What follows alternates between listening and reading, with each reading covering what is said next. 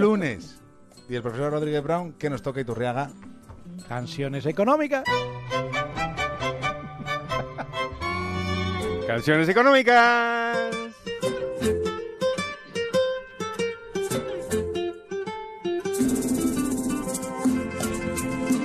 Bueno, o sea que, o sea que en esta sección no, no se escuchaban canciones eh, así famosas, conocidas. ¿Qué tal si ponemos la canción más famosa de todos los tiempos? ¿Qué tal? Hasta Iturriaga se ha sumado al baile, bien.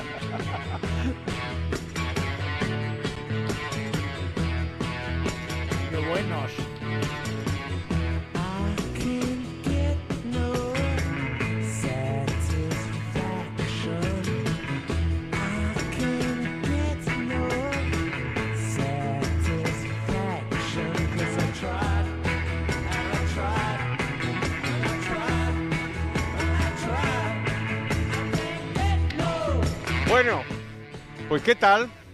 Esta es la canción más famosa probablemente de todos los tiempos. Satisfaction de Rolling Stones. Y, y no y no no hemos reparado, no habéis reparado la cantidad de mensajes económicos que tiene. Desde, desde la- el propio hecho de que este, este hombre parece que no está satisfecho. Que uno, a mí me gustaría saber por qué diablos no está satisfecho. Eh, habla de publicidad, habla de radio y de televisión. Y no no, no, no, no, no de manera favorable. Es como le dan, le dan información, demasiada información que no le sirve, y, sale un hombre de la televisión y le dice cómo tienen que ser sus camisas y no sé qué y tal.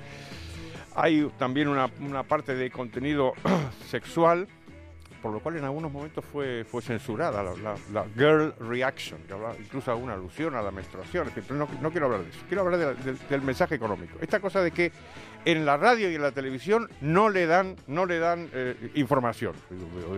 ¿Y, de dónde ha sacado todo esto? Dice que es una. eh, las críticas suelen decir que es una, es una canción que se refiere a la frustración sexual y al, al- mercantilismo, al comer, digamos que hay demasiado comercio, o demasiados anuncios.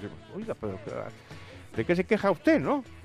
Lo interesante es esto de que, de que no puede estar satisfecho eh, un- el, grupo más famoso de la historia del rock and roll y desde luego un, una- un, un cantante como Mick Jagger que compuso esta canción con, con Keith Richards y que fue su principal éxito. ¿no?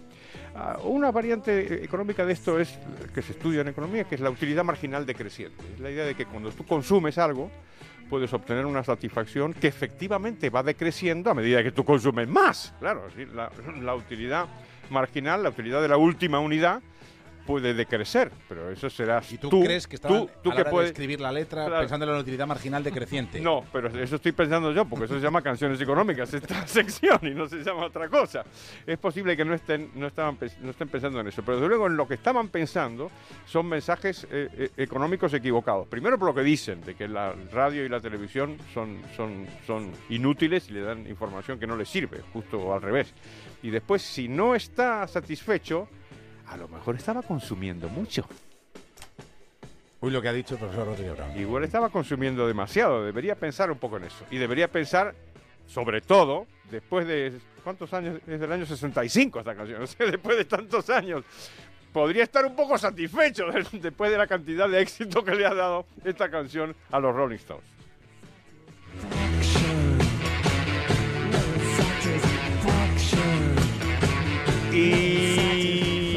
Y hemos terminado por hoy.